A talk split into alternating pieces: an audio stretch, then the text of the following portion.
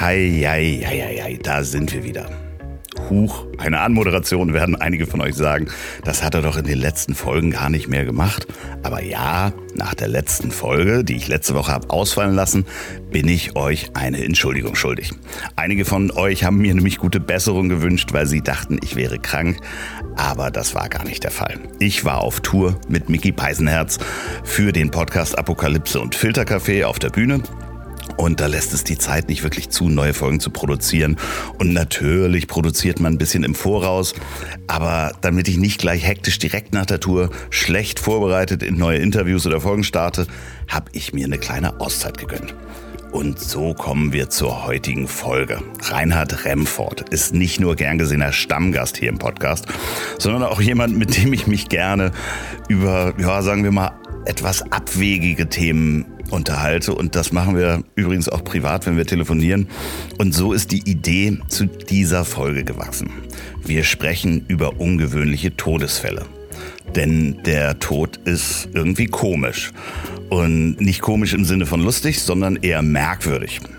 Und wenn euch diese Folge gefällt, dann schreibt mir bitte gerne an ziel.ponywurst.com, denn es könnte sein, dass Reini und ich daraus vielleicht einen eigenen Podcast machen. Mal schauen.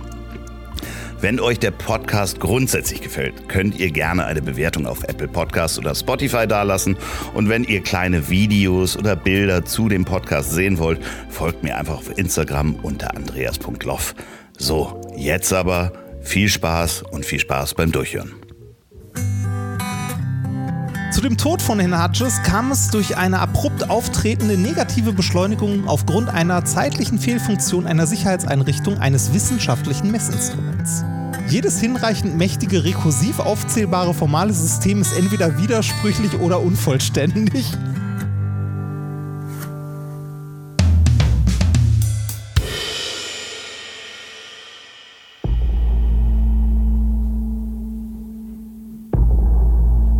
Einer Podcast-Welt, in der die True Crime Podcasts wie faulige Pilze aus dem Boden sprießen, haben sich zwei Freunde entschieden, selbst verursachte Todesfälle von Menschen mit dem Schein ihrer Taschenlampenmikrofone zu beleuchten.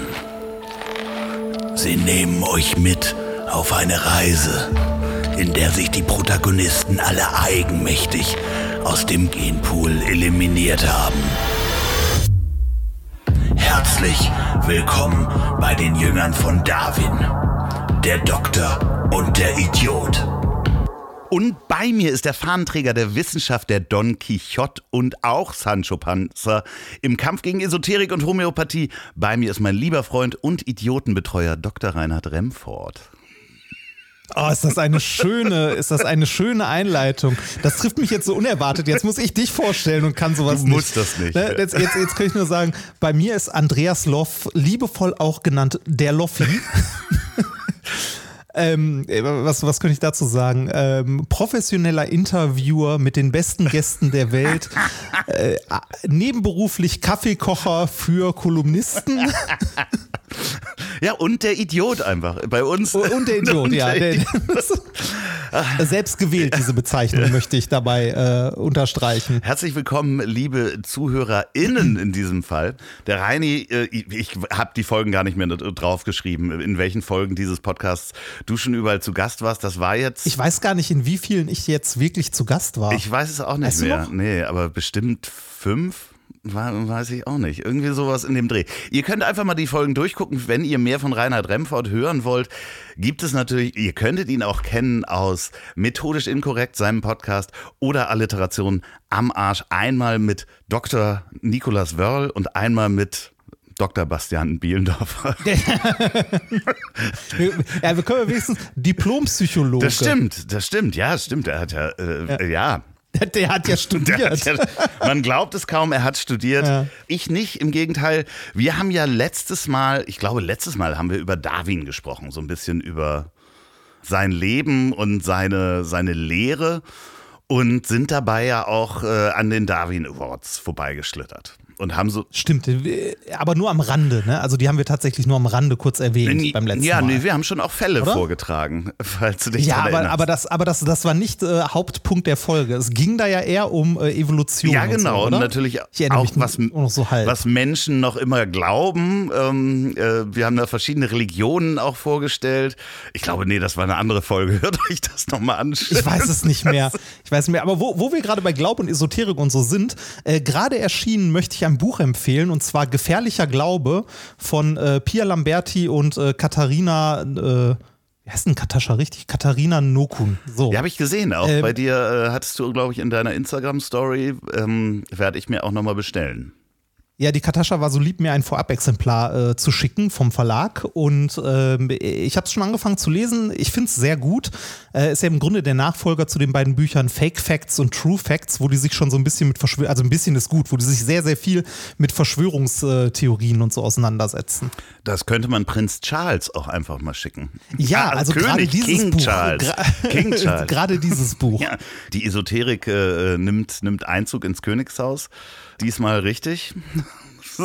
ja, äh, dies, diesmal an oberster Stelle. Ja, es ist, es ist wirklich Wahnsinn. Nein, man muss sagen, ich habe dich ja wirklich so gern zu Gast, weil wir ja wirklich äh, auch privat über so viele Themen sprechen äh, muss man schon sagen, wir sind nicht nur Kollegen, sondern da ist eine äh, wirklich schöne Freundschaft äh, entstanden. Wir telefonieren wirklich wöchentlich, kann man sagen. Ne? Ja, Manchmal quasi, mehrfach. Äh, der, der Treff an der Kaffeemaschine, Richtig, wenn man genau. das so nennen möchte. Und da wir uns auch viel über Podcasts unterhalten, haben wir gedacht, Mensch, wie wäre es denn, wenn wir ein Format in dem Format mal probieren und bei Darwin stehen bleiben. Das habt ihr jetzt vielleicht im Intro schon gehört, die Jünger Darwins. Äh, ich weiß nicht, ob man das so nennen kann, aber wir Hörst du True Crime Podcasts, Reini? Nein, tatsächlich nicht. Also ich höre keine True Crime Podcasts. Ähm, das, das ist ja, wenn man das so nennen möchte, in der Geschichte der Podcasts eher so ein neueres Phänomen. Ja, ja. Äh, True Crime. Also die, äh, zumindest in meiner Wahrnehmung ein neueres Phänomen. Die gibt es seit ein paar Jahren oder so. Und in meiner, äh, also in meinem Podcatcher ähm, ist ganz viel so altes Zeug, also Podcasts, die es schon ewig gibt, die ich halt äh, höre, von Freunden auch noch aus der Zeit, als Podcasts noch gar nicht so ein großes Ding waren. Und ich höre viel so Interessen äh, gesteuert. Und True, also True Crime, auch so Krimis, ist nicht so meine Art von Literatur und interessiert mich nicht so sehr. Also ich höre viel, viel so Spiele-Podcasts oder ähm, ja, so Geschichtszeug und so. Das Aber das Phänomen gerne. hast du schon beobachtet. Das habe ich mitbekommen. Und ich, ja, ja, ich habe in viele, viele reingehört und äh, da gibt es natürlich große Deutsche wie Zeitverbrechen, die auch wirklich sehr, sehr erfolgreich sind. Aber es gibt auch ganz viele, wo einfach nur zwei Hosts Fälle, die schon ich würde mal sagen, in den amerikanischen Podcasts 20 Mal besprochen worden sind und auch teilweise wiederholen sich auch in den deutschen True Crime Podcasts schon Fälle, weil es gibt natürlich nicht so viele interessante Crime-Fälle, dass man halt überall auswählen kann. Und ich vermute, weil es ist teilweise sind es einfach nur zwei Moderatoren, gerne ein Mann und eine Frau, und die lesen mhm. halt einen Text vor vielleicht den auch eine Maschine einfach mal umgetextet hat, um nicht Plagiatsvorwürfen. Mal echt so krass? Das ist teilweise wirklich ganz krass. Es gibt okay, neue, so krass neue True Crime Podcasts, wo wirklich zwei Menschen lesen einen Text vor. So, es war ein Donnerstag, als oh Jürgen. Äh, oh Gott. Und dann, weißt du, dann wird so Musik drunter gelegt und da haben wir gesagt, das bauen wir nach. Das können wir auch. Aber da wir keine Krimi-Fans sind, nehmen wir, ja, ähm, wie, wie nennt man das? Unglückliche Todesfälle, selbstverschuldete Todesfälle, die einen Preis gewonnen haben. Ja, äh, den, den wir schon angeschnitten haben, den Darwin Award. Wir gucken uns, also wir haben das letzte Mal ja aus der Liste vieler die stichwortartig vorgelesen und diesmal gucken, werfen wir ein bisschen genauer das Auge auf äh, ein, zwei Fälle. Also jeder von uns hat sich ein paar rausgesucht und dazu ein bisschen was äh, recherchiert und ein bisschen gelesen.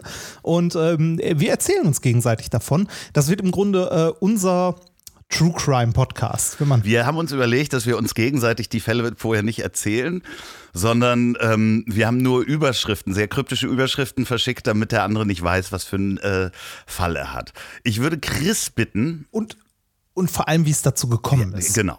Ich würde Chris bitten, ähm, unseren äh, Produzenten und äh, äh, Schnittmenschen, dann jeweils die passende Musik zu dem Fall zumindest an die, unter die Anmoderation zu packen.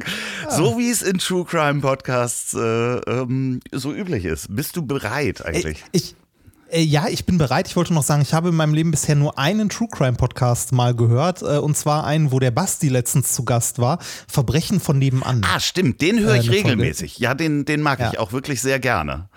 Also den habe ich also da habe ich reingehört und das gefiel mir sehr ja. gut. Also den habe ich danach auch abonniert und der ist mittlerweile auch in meiner Podcatcher-Liste gelandet. Aber diese, äh, also äh, das ist so ein bisschen mit den True Crime Podcasts ja so wie mit den äh, mit den Laber-Podcasts. Davon gibt es ja auch hunderte, genau wie die Sex-Podcasts auch hunderte. Ist halt, wenn ein Format einmal äh, funktioniert, dann gibt es halt viele Leute, die das machen. Ne? Also äh, können wir deswegen dann ähm, nächstes Mal bitte den Sex-Podcast ausprobieren? ja, können wir auch machen. Können wir auch. Vielleicht machen. wird das hier auch ein Sex-Podcast. Wer weiß. Wir haben ja verschiedene Fälle rausgesucht. Wie viele hast du denn rausgesucht? Ähm, ich habe äh, quasi äh, dreieinhalb rausgesucht. Ich weiß nicht, ob wir die heute ja. alle schaffen, weil wir natürlich auch darüber sprechen. Einer ist besonders groß, den kennst du auch. Das weiß ich. Es ist auch kein Darwin Award-Gewinner, aber für mich gehört er dazu. Ich habe also drei äh, reguläre Darwin Award Gewinner und, und einen, der meines Wissens das mehr als verdient hätte. Honorable Mention quasi. Genau, also, sozusagen, ja, ja. Ja, ja. ja ich, ich wollte eigentlich noch einen vorbereiten, habe ich jetzt aber nicht gemacht, äh, weil der ist irgendwie untergegangen neben den, also ich habe drei Darwin Awards rausgesucht, die ich ganz, äh, äh, zwei davon finde ich witzig, weil Darwin Awards sind ja, also äh, ja, wir wissen, es geht hier um Tod und so, ne, und Menschen sterben, das ist prinzipiell nicht witzig aber hier schon. Ähm, irgendwie. Aber äh, ich, ich bin tatsächlich über einen Fall gestoßen, äh, da kenne ich die Person, die gestorben ist. Ich wusste aber nicht, dass der einen Darwin Award dafür bekommen Ach was. Ja, weil ich es auch, ich persönlich finde es auch mehr tragisch als witzig an der Stelle, aber trotzdem habe ich das noch als Fall mit aufgenommen. Ich guck mal, den, äh, den mache ich mal als, äh, ich überlege, ob ich den als erstes machen soll, weil ich weiß auch nicht, ob wir alle schaffen. Ja, ähm, wir, wir können ja einfach mal, ich starte mal mit dem ersten. Ja, mach mal. Ich ähm, fange an. Musik bitte. es war ein Montag im Mai 2004 in Wolfsberg. Der 45 Jahre alte, wir nennen ihn mal Franz, hatte sich überlegt, dass es ein guter Tag wäre, mit Freunden mal was trinken zu gehen. Und er ging am Montagabend aus. Äh, wir wissen natürlich nicht alles ganz genau, es ist nicht alles genau äh, dokumentiert, deswegen äh, können wir auch gewisse Sachen uns einfach mal ausdenken. Ich würde ehrlich gesagt den Gesundheitszustand dieses Mannes schon in Frage stellen, wenn er denkt, dass Montagabend ein guter Abend ist, um einen trinken zu gehen. Ja, aber wer weiß, vielleicht ist er selbstständig, hat am Samstag und Sonntag gearbeitet. Ja, ja, ja, ja. ja. Schichtdienst. Schichtdienst. Dienstag früh mitten in der Nacht, möchte er nach Hause gehen und stellt fest, dass er seinen Wohnungsschlüssel nicht dabei hat. Er steht wahrscheinlich an seiner Tür und denkt, was mache ich? Läuft um den Wohnblock herum und äh, sieht sein Küchenfenster, was wohl angelehnt oder offen steht und beschließt durch sein Küchenfenster in sein Haus zu gehen. Im, äh, äh, ist es ein Einfamilienhaus oder? Äh, nee, es ist ein Wohnhaus. Es ist ein Mehrfachwohnhaus. Also mehr, Mehrfamilienhaus. Ja, genau. Im wievielten Stock wohnt der Gute das denn? Das wissen wir nicht. Ich äh, okay. denke mal, es könnte sogar das Erdgeschoss gewesen sein. Es ist, okay. es ist irrelevant. Aber er geht halt herum und sieht das Fenster. So, wir haben einen Schnitt. ja. Wir wissen jetzt nicht mehr, was Franzl da genau gemacht hat. Denn ähm, sein 56 Jahre alter Hausmeister, auch schön, dass der 56 ist, das ist das Einzige, was ich recherchiert habe, findet am nächsten Tag um 7.15 Uhr ähm, von Wie gut das dokumentiert ist. ja, ja, es gab mehrere Zeitungsartikel dazu. Okay. Ach so, er heißt Oh, ich hat sogar seinen Namen. Er heißt Wolfgang. Ich konnte es mir ja, okay, Wolfgang. Wolfgang H. Ähm, sieht, dass äh, äh der Unterkörper von Wolfgang H. aus dem Küchenfenster herausragt. Von außen an der Fassade. Ähm, lässt die Wohnung öffnen, beziehungsweise öffnet die anscheinend selber und ruft dann die Polizei, denn er findet Wolfgang leblos im gekippten Fenster in Bauchlage, halb auf der Küchenzeile liegend. Er verständigt sofort die Gendarmerie ähm, und äh, das Notarztteam und sie können nur noch den Tod des 45-Jährigen feststellen, denn er hat mit dem Kopf im Küchenwaschbecken beim Versuch durchzuklettern den Wasserhahn angestellt und ist dabei ertrunken. Also, es ist, es ist, also, wir lachen jetzt darüber. Der, ich habe dann kurz diesen Moment, also ich meine, wenn der Typ besoffen war, dann wird er sich auch, er wird sich sowieso nicht dran erinnern. Aber dieser ja. Moment, dass du denkst, ach du Scheiße, und du kriegst das Wasser auch nicht mehr aus und ertrinkst da drin, also das ist auch so, so ich, ich habe aber wie? Wie? also, ne? Ich meine, ja, als Besoffener kann man auch in der Pfütze ertrinken, ne? Oder als Bewusstloser, sagen wir lieber ein bisschen allgemeiner. Aber ey, durch sein Fenster zu klettern, das war auf Kipp. Wie ist der denn da durchgekommen? Na, also, naja, das Interessante an der ganzen Sache ist, die, ähm, er blieb zwischen Fensterstock und Flügel stecken also im Gef ich weiß nicht, wie so ein, wie dünn der war. Ja. Er versuchte sich dann in Panik nach vorne zu arbeiten und hat dabei den Wasserhahn angemacht. So, äh, wäre er nicht betrunken gewesen, hätte er wahrscheinlich den Wasserhahn wieder ausmachen können.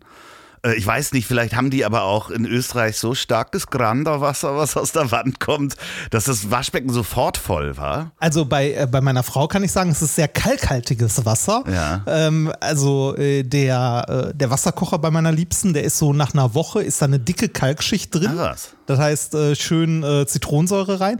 Äh, fand ich im ersten Moment nicht so schön. Im zweiten Moment habe ich mir gedacht, oh, hm, wer weiß, wie alt das Haus ist. Bei Bleileitungen freue ich mich über eine Kalkschicht in der Leitung. Ja, das, das stimmt. Aber das, ja. ihr habt wahrscheinlich auch das, das Wasser, was aus den Alpen kommt, über dieses Äquadukt, ne? was nach Wien reingeht. Ja, da gehe ich mal, da gehe ich ganz fest von aus. Was ja. ja mit das beste Wasser der Welt sein soll. Das Wiener. Das soll, das, das Wiener, also das Wiener Leitungswasser soll sehr gut sein von der Qualität. Naja, es ja. gibt ja aber auch noch das Granderwasser. Das ist ja das verwirbelte Wasser.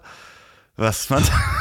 Das geht dir das Thema. Das, das wird äh, in dem Schwimmbad äh, um die Ecke bei meiner Frau, äh, da wird das Schwimmbad mit befüllt. Hm, schön, ja, es soll sehr gesund ja. sein, äh, sagen äh, einige. übrigens, äh, als Neues, äh, das wollte ich mit Nikolas, also wir haben bei Methodisch Inkorrekt ja immer den Schwurbel der Woche, wo wir uns so Esoterik-Schwachsinn angucken, wollte ich da noch als Thema ihm mal weiterleiten. Äh, Granda ist jetzt äh, in der Energiekrise, also so Abzocker machen ja bei allem mit, ne, sind jetzt in der Energiekrise dazu übergegangen zu bewerben, dass mit Granda Wasser die Heizung ja viel besser läuft und besser heizt. Ja, okay. Ja, klar. Nee. Ist das nicht eine dreiste Scheiße? Ja, aber das ist so wie diese Leute, die diese Magneten verkauft haben, damals als äh, das bleifreie Benzin eingefüllt, äh, eingeführt worden ist. So ah. Magneten, die du um Ionisatoren für die Benzinleitung für Autos. Ja, ja, ja. Aber jetzt kommt das Schöne, Wolfgang H. Ja, natürlich war die Gendarmerie da. Die haben ihn nicht mehr ins Spital gefahren. Sie haben ihn dann untersucht und haben festgestellt, dass er seine Wohnungsschlüssel doch in der Hosentasche hatte. oh, ist das bitter. Ja, ja aber ich meine, äh, ich, man hat ja schon viel Scheiß gemacht, wenn man betrunken war. Also muss man auch ja. wirklich sagen, dass man gefährliche Situationen selber auch äh, überlebt ich, hat. Ich habe auch, nüch, hab auch nüchtern schon nicht ganz so schlaue Sachen gemacht. Ja, ich, äh, Seiten, gibt es irgendein Beispiel, was du mal gemacht hast, wo du im Nachhinein sagst, so, wow, im betrunkenen Kopf, äh, was du hier auch vortragen könntest? Ich bin gerade betrunken betrunken eigentlich echt eher selten, weil ich in äh, betrunkenen Situationen selten irgend, also äh, wenn ich betrunken war, war ich meistens irgendwo mit Leuten unterwegs, beziehungsweise war, wenn dann sehr, sehr spät nachts irgendwo in den Straßen von Essen oder so unterwegs, wo man halt nicht so viel Quatsch gemacht hat. Also ich glaube, das, äh, das Schlimmste, was wir mal gemacht haben, also jetzt nicht gefährlich, war mal äh, Wahlplakate abmontiert. Ja, okay, das kann man mal machen. Oder ähnliches, also so, so ein Quatsch, da waren wir gut betrunken. Und ansonsten weiß ich nicht mehr. Also bei mir sind die, die dummen Sachen eher so die Sachen gewesen, die ich äh, tatsächlich vollkommen nüchtern bei irgendwelchen Experimenten für die Bühne oder so. Also wo wir mal Experimente ausprobiert haben, wo du im Nachhinein so denkst, so, sag mal, bist du eigentlich bescheuert? Feuer oder also, Elektrizität wahrscheinlich. Äh, äh, ja, Elektrizität war, war schon mal was, was sehr knapp war, aber auch so ähm, unter Druck stehende Behälter, die explodieren und so. Ja, ja, das kann ich mir vorstellen. Ja, ich habe betrunken, wenn ich daran denke, die einzigen Scherze, ähm, ich habe einen sehr, sehr guten alten Schulfreund und immer wenn wir gegenseitig, das war so eine Zeit, da haben wir uns so gegenseitig, je nachdem, wo wir bei wem zu Hause waren, so Scherze gemacht, die man halt Wochen später rausfindet. So, ah. der hat halt gerne mal so Schuhe von mir ins Gefrierfach irgendwo gelegt. Oder, oder ähm, ich, der hat mir mal irgendwann an meine Deckenleuchte im Gäste-WC eine Bifi gehängt, also ausgepackt und oh. nur die Bifi da oben hängt. Ja, das oh. Schlimme war halt, dass ich das nicht kapiert habe und immer auf der Klobrille so ein brauner Spritzer war von dem Fett und ich dachte ah. immer so, wenn ich Gäste hatte, so ja okay, da hätte er auch, das hätte er ja mal sauber machen können. und drei Tage später habe ich das wiedergefunden und ich habe ihm irgendwann mal, als er bei mir betrunken äh, war, nachdem er mir wirklich sehr sehr viele Scherze gespielt hat, habe ich ihm in so ein altes Paar Turnschuhe Honig reingepackt. Oh, und er ist damit, ja, das kriegt man ja mit Wasser relativ ja, schnell raus, ja. mit warmem Wasser. Und dabei bin ich auch ähm, über eine Sache, die nicht im Darwin Award ist und äh, Menschen mit schwachen Nerven bitte jetzt äh, weiter skippen, bin ich über eine Sache gestolpert. Ich weiß nicht, ob wir uns da schon mal drüber unterhalten haben. Ich weiß auch nicht, in welchem Land das war, aber da haben Freunde von äh, beim Saufen jemanden Bauschaum in die Gummistiefel gepackt. Ja, ja das kenne ich. Der Mann und ist nach Hause gegangen, eingeschlafen und am nächsten Tag ähm, ja, musste er sich die Beine abnehmen lassen. Ja. Weil der Bauschaum so die Beine komprimiert hat, dass der die Blutzufuhr einfach weg war. Ja. Und man das erschreckenderweise wohl nicht merkt. So, also. Ja, so, also so Scherze äh, können ganz, ganz schnell mal nach hinten losgehen. Also mit sowas sollte man echt vorsichtig sein. So auch mir und mir wurde als Kind immer erzählt, ich soll vorsichtig sein mit Gummibändern, damit ich nicht einschlafe, weil ich mir auch gerne so Gummibänder um die Finger gemacht habe. Ja. So, dass. Ähm Was man halt so macht als Kind. ja, ne? genau. Wir, hat, wir, hatten ja nichts. Wir ne? hatten ja nichts. Wir haben ja mit Gummibändern gespielt. Also dementsprechend, dass man das ums Finger macht und dann einschläft und dann ist der Finger am nächsten Morgen schwarz. Ja, ja sowas soll es geben. Äh, oh. So, wie fandst du unseren ersten Fall aus Österreich?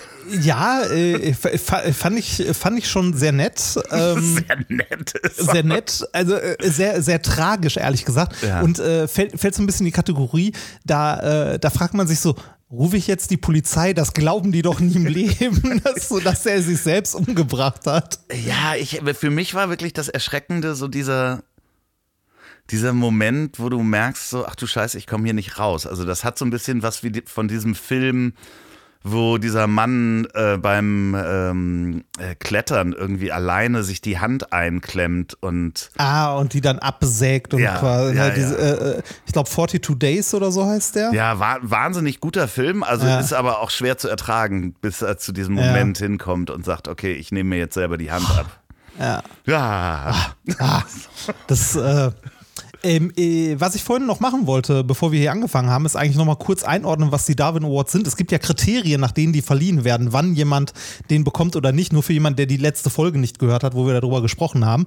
Äh, es sind fünf Punkte. Ich würde die mal schnell runterrasseln. Klar. Äh, und zwar äh, Punkt Nummer eins, Fortpflanzungsunfähigkeit. Der Kandidat muss aus dem Genpool ausscheiden, also sterben oder zumindest unfruchtbar werden. Ähm, zweitens Originalität. Äh, es muss eine außergewöhnliche dumme Fehlentscheidung stattfinden, mehr als die übliche Blödheit. Ja. Äh, Nummer drei, eigenes Verschulden. Der Kandidat muss sein Ausscheiden aus dem Genpool selbst herbeigeführt haben. Zudem führte der Tod eines Unbeteiligten zur Ablehnung der Geschichte. Ah, okay. Das äh, muss ich aber jetzt sagen, dass zumindest was die Wikipedia-Liste an, äh, Liste angeht, äh, ja, wobei die, die Wikipedia-Liste, die ich gelesen habe, waren die, ähm, nicht speziell der Darwin Award, sondern ähm, wie hieß die nochmal? Äh, irgendwie. Ah, wie, äh, Dann ist, Unfällen. ist mein letzter definitiv ja. kein, kein Darwin stimmt, Award. Stimmt, also ich, ich habe nämlich in die Liste ungewöhnlicher Todesfälle geguckt, muss ich tatsächlich sagen. Ich habe nicht in die offizielle Darwin Award Liste geguckt. Das fällt mir jetzt erst gerade auf. Wahrscheinlich. Das, das macht nichts wahrscheinlich, also der eine ist definitiv einer, den ich habe, der zweite auch, der dritte dann wohl nicht mehr, aber trotzdem ungewöhnlich. Ähm, und äh, Punkt Nummer vier, Reife. Der Kandidat muss ein urteilsfähiger Mensch sein. Kinder, deren Urteilsvermögen noch nicht voll ausgebildet ist oder Menschen mit geistigen Störungen sind ausgeschlossen. Ähm, fünf, Richtigkeit. Das Ereignis muss bestätigt oder zumindest plausibel sein. Ja. So. Ähm, wie gesagt, zwei von den Sachen sind, die ich habe, sind sichere Darwin Awards. Der letzte, glaube ich, nicht. Der fällt aus diversen Kategorien raus. Ich fand ihn aber unglaublich interessant, weil es ein wirklich ungewöhnlicher Todesfall ist von jemandem, den ich halt, also dessen Namen ich kenne, also eine geschichtlich bekannte Person ist. Aber ich fange trotzdem mal an mit äh, Mike Hodges. Musik bitte. Mike Hodges. Er opferte sein Leben für die Wissenschaft. Zu dem Tod von Herrn Hodges kam es durch eine abrupt auftretende negative Beschleunigung aufgrund einer zeitlichen Fehlfunktion einer Sicherheitseinrichtung eines wissenschaftlichen Messinstruments. Entschuldigung, darf ich noch mal ganz kurz zwischenhaken? Ja. Kannst du den Satz mir äh, die, eine abrupte De Debeschleunigung? Eine, eine, äh, eine abrupt auftretende negative Beschleunigung aufgrund einer zeitlichen Fehlfunktion einer Sicherheitseinrichtung eines wissenschaftlichen Messinstruments. Okay, danke schön. Wenn, wenn man es auch sein, also es ist ja immer die Frage, aus welchen Sicht man das betrachtet. Ne? Yes. Herr, Herr Hodges ist bei einem seiner wissenschaftlichen Experimente nämlich umgekommen. Äh, was schon erstaunlich ist, wenn man sich sein Leben in frühen Jahren mal anguckt. Äh, da sah es nämlich nicht nach Wissenschaftler aus, muss man ganz ehrlich sagen. Wissenschaftler ist hier, glaube ich, auch äh, ein Begriff mit Interpretationsspielraum, wenn man es so sagen möchte. Was war er denn vorher? Äh, ja, da, da, ich, ich komme mal dazu. Wir begleiten mal das Leben von Herrn Hutches. Also ich, ich hoffe, dass er sich so ausspricht. Der äh, ist halt ein Amerikaner, schreibt sich H-U-G-H-E-S. Also ich würde sagen Hutches. Äh, Hutches hat seine Kindheit in Oklahoma City verbracht. Äh, neben einer klassischen Schulbildung hat er aber erstmal keine weitere wissenschaftliche Ausbildung genossen hat sich mit Nebenjobs durchgeschlagen nach der Schule und war hauptberuflich Limousinenfahrer und Chauffeur. Ja, das ist jetzt noch nicht so wissenschaftlich. Ist noch nicht, nee, nee, noch nicht, noch nicht.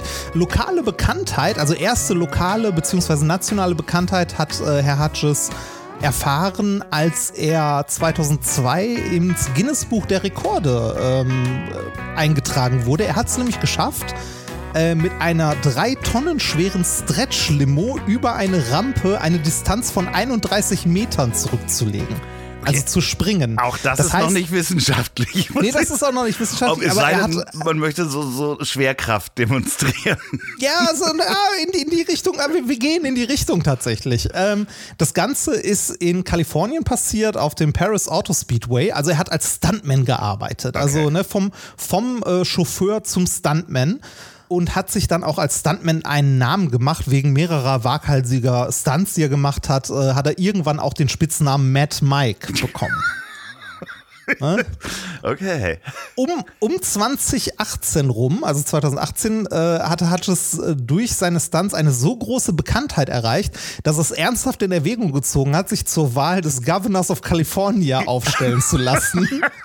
Auch, auch das ist ja so ein gewisser Größenwahn, würde ich ja, ist schon, ist schon geil. Ne? Also ich meine, im, im Grunde ist es ja in der Politik so, ne? wenn du eine gewisse Bekanntheit hast, dann, ne? also gerade in den Äh, also ja, die ich- USA genau. hat ja schon eine Tradition von Schauspielern, die irgendwann in die Politik gegangen sind. Aber ne? Mad Mike ist Mad Mike ist schon geil, ne?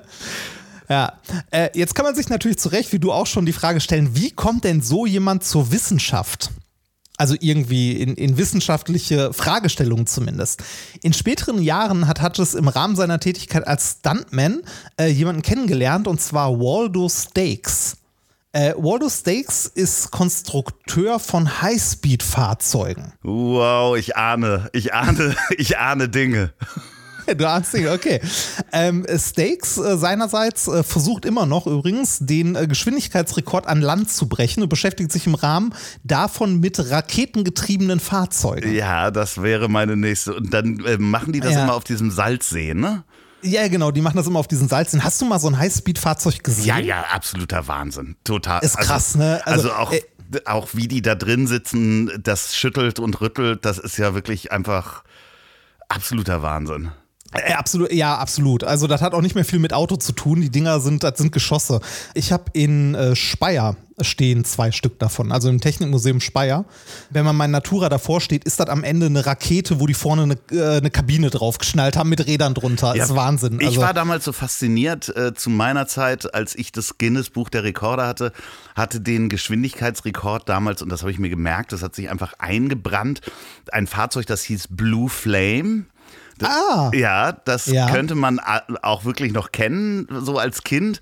Und später wurde das äh, gebrochen von äh, einem Budweiser-Fahrzeug. Ja, ich- das war rot. Ich, hab, ich muss das mal ganz schnell äh, googeln. Blue Flame, äh, wo das Ding steht. Ich meine nämlich, das gesehen zu haben. Das, das steht in Sinsheim. Ach Quatsch, ja. Also im Technikmuseum. Wirklich? Genau das, äh, Ja. das steht quasi in, in der Pfalz. Okay. Steht das Ding. Blue Flame habe ich gesehen. Also genau das habe ich, da habe ich im Original vorgestanden. Ja, lustig. Ähm, äh, schönes Ding auf jeden Fall. Auf jeden Fall hat er jemanden kennengelernt, äh, der das so als Hobby macht. Ne? Also Hochgeschwindigkeitsfahrzeuge entwickeln und äh, das Ganze, das sind dann ja keine Verbrennungsmotoren im eigentlich klassischen Sinne mehr, sondern Raketenmotoren. Ne? Also es sind wirklich äh, Raketentriebwerke, die da hinten dran sind.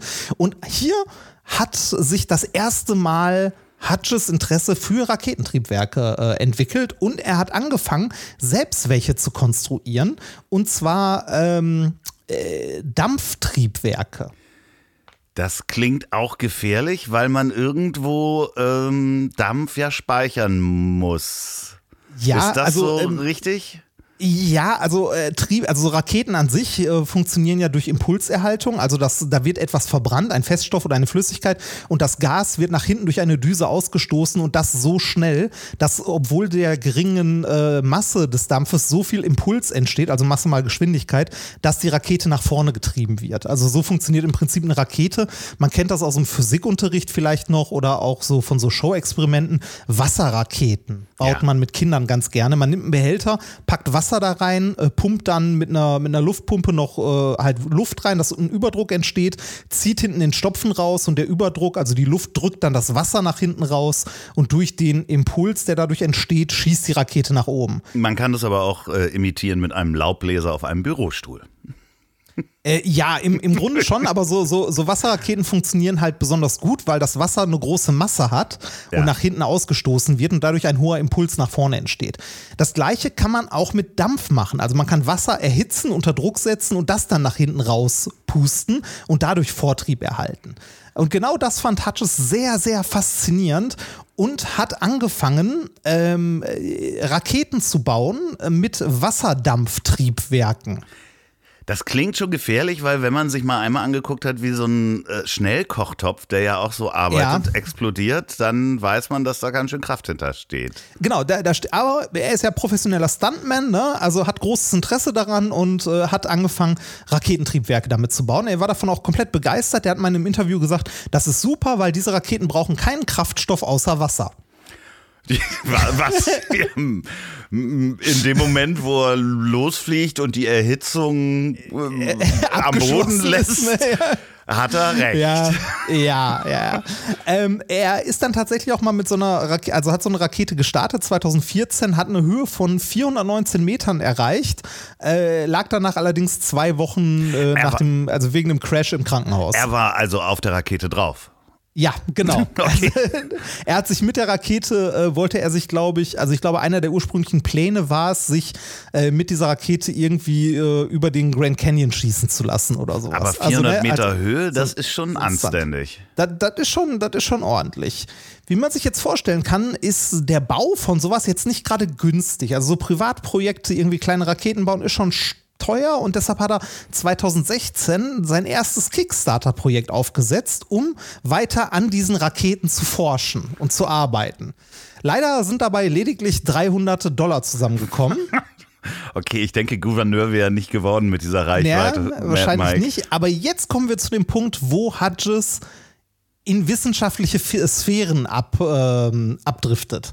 Denn diese Raketenflüge will er nicht nur zum Spaß machen, sondern er möchte die äh, wissenschaftliche Community um Erkenntnis bereichern. Denn er ist der festen Überzeugung, dass die Erde eine. Scheibe ist. Ich ahne es. Ich, ja, jetzt, wo du es gesagt hast, ja, okay. Ja, in, also später in dem Jahr hat er quasi seine Karriere als Wissenschaftler äh, begonnen und äh, bekam auch massive Unterstützung der Flat Earth Society Oh und deren Geldgebern und hat es dann doch tatsächlich geschafft, äh, in der Flacherdlerbewegung fast 8000 Dollar äh, Gelder Wow. zu sammeln. Für seine weiteren Experimente, um dann zu beweisen, dass die Erde eine Scheibe ist. Sein Ziel war es nämlich, eine Rakete zu bauen, um diese Theorie zu beweisen. Er wollte hoch genug fliegen, äh, um quasi die Krümmung der Erde sehen zu können. Beziehungsweise ähm, nicht sehen zu können. Beziehungsweise nicht sehen zu können oder sogar am Ende bis ins Weltall ähm, zu fliegen. Na, ne? also äh, sagen wir so, Weltall beginnt so, je nach Definition, bei 100 Kilometern Höhe. Ja. So in etwa. Das ist so äh, die Höhe, das nennt man auch Karman-Linie, wo äh, die Luft so dünn wird, dass Aerodynamik nicht mehr funktioniert. Oh. Also wo du mit Flügeln ja. nicht mehr fliegen kannst, sondern wirklich Raketen brauchst. Ähm, auf 100 Kilometer Höhe müsste er dafür kommen, äh, je nachdem, wie man es definiert oder wen man fragt, was für Messungen, könnte man auch sagen, 70 Kilometer Höhe reichen dafür, um in diese Sphäre zu kommen. Ähm, die Höhe, die er erreicht hat in seinem ersten Flug, waren diese 419 Meter. Später hat er es nochmal ähm, auf 460 Meter gebracht okay. mit einem, mit einem äh, dieser Versuche. Das klingt jetzt im ersten Moment lächerlich, aber das, also er war ja nicht, also er war nicht super dumm. Ähm, der ursprüngliche Plan sah nämlich eigentlich vor, dass die Rakete, in der er saß, mit einem Ballon erst auf eine gewisse Höhe gehoben wird ah. und er den Rest dann mit dem Raketentriebwerk zurücklegt. Ah, okay. Ja, also das war die eigentliche Idee dahinter. Ähm, äh, das letzte oder vorletzte Experiment, das er gemacht hat, war 2008. Es gab ähm, durch seine zunehmende Bekanntheit auch, gerade weil er sich dieser Idee verschrieben hatte, zu zeigen, dass die Erde halt keine runde Kugel ist, gab es Probleme mit der ähm, Genehmigung seines Staats und so weiter. Das ist ja er aber alles, weil das NASA kontrolliert und die amerikanische ja, ja, ja, Regierung, er, das ist ja klar, natürlich. Er, er hat dann, ähm, er hat dann irgendwann ähm, seine Startrampe auf Privatgelände aufgebaut, wo er machen konnte, was er wollte, zumindest so halbwegs. Und ähm, ja, das, äh, sein letzter Flug äh, war dann am 22.02.2020, der mit einem tragischen Unfall endete, der ihm sein Leben kostete. Denn wie sagte ich am Anfang so schön, ähm, es kam zu einer abrupten negativen Beschleunigung, man könnte auch sagen einem Crash, ja, ja, okay. äh, durch die vorzeitige Auslösung eines Sicherheitsfeatures äh, an, seinem, ähm, an seinem Messinstrument. Sein Messinstrument war die Rakete und das Sicherheitsfeature war der Fallschirm. Oh der löste nämlich ein paar Sekunden nach dem Start schon aus. Oh nein. Und der äh, ist quasi ohne Fallschirm auf eine Höhe von mehreren hundert Metern hochgestiegen und dann auch wieder genauso schnell hinabgestiegen. Das heißt, der hat seinen Sicherheitsfallschirm kurz nach dem Start geöffnet. Der, den hat es natürlich zerrissen bei der Beschleunigung. Richtig, den hat es abgerissen, genau. Und hatte natürlich auch keinen zweiten dabei. Natürlich nicht. Das heißt, das letzte große Experiment, das Hutchins gemacht hat, war die Bestimmung der Erdbeschleunigung im freien Fall. oh. Wenn man das so sagen möchte. Das, ich hatte diese Geschichte schon mal irgendwo gehört.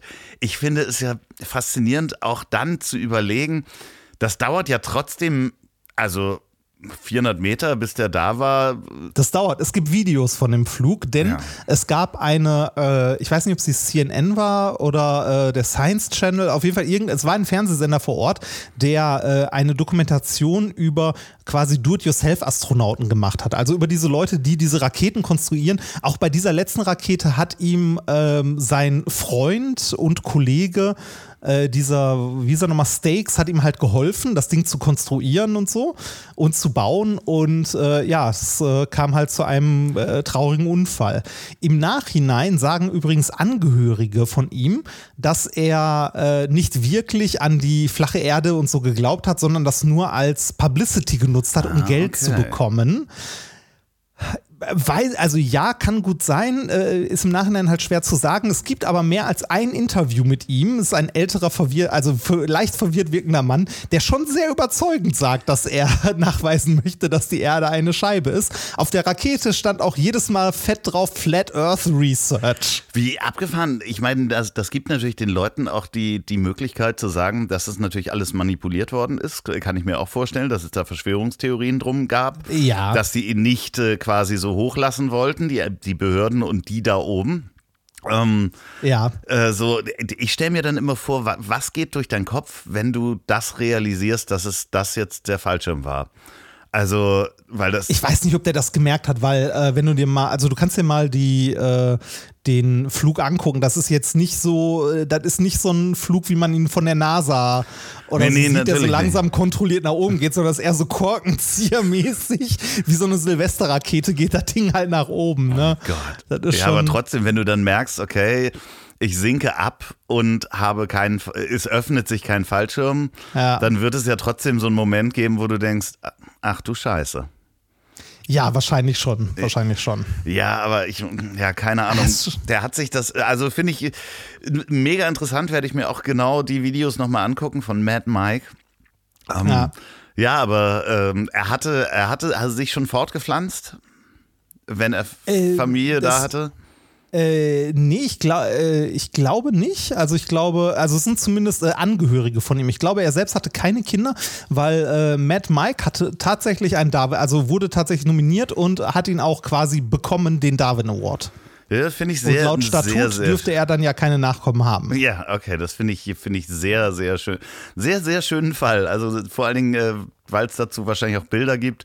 Ähm, falls wir mal irgendwann ja. einen eigenen Instagram-Kanal für, für, dies, für diese Art von Podcast haben, würden wir diese auch nachreichen. Ja. Hast du denn selber Raketenexperimente gemacht, außer Wasserraketen, mal so Feststoff oder sowas? Nee, äh, also nichts, ich überlege gerade, also abgesehen von Silvester, ähm, äh, so das, was jeder an Silvester mal macht. Ne? Du kaufst dir eine, eine, Ladung Raketen, nimmst dir von drei, vier Stück die Treibsätze ab und baust dir an eine andere dran.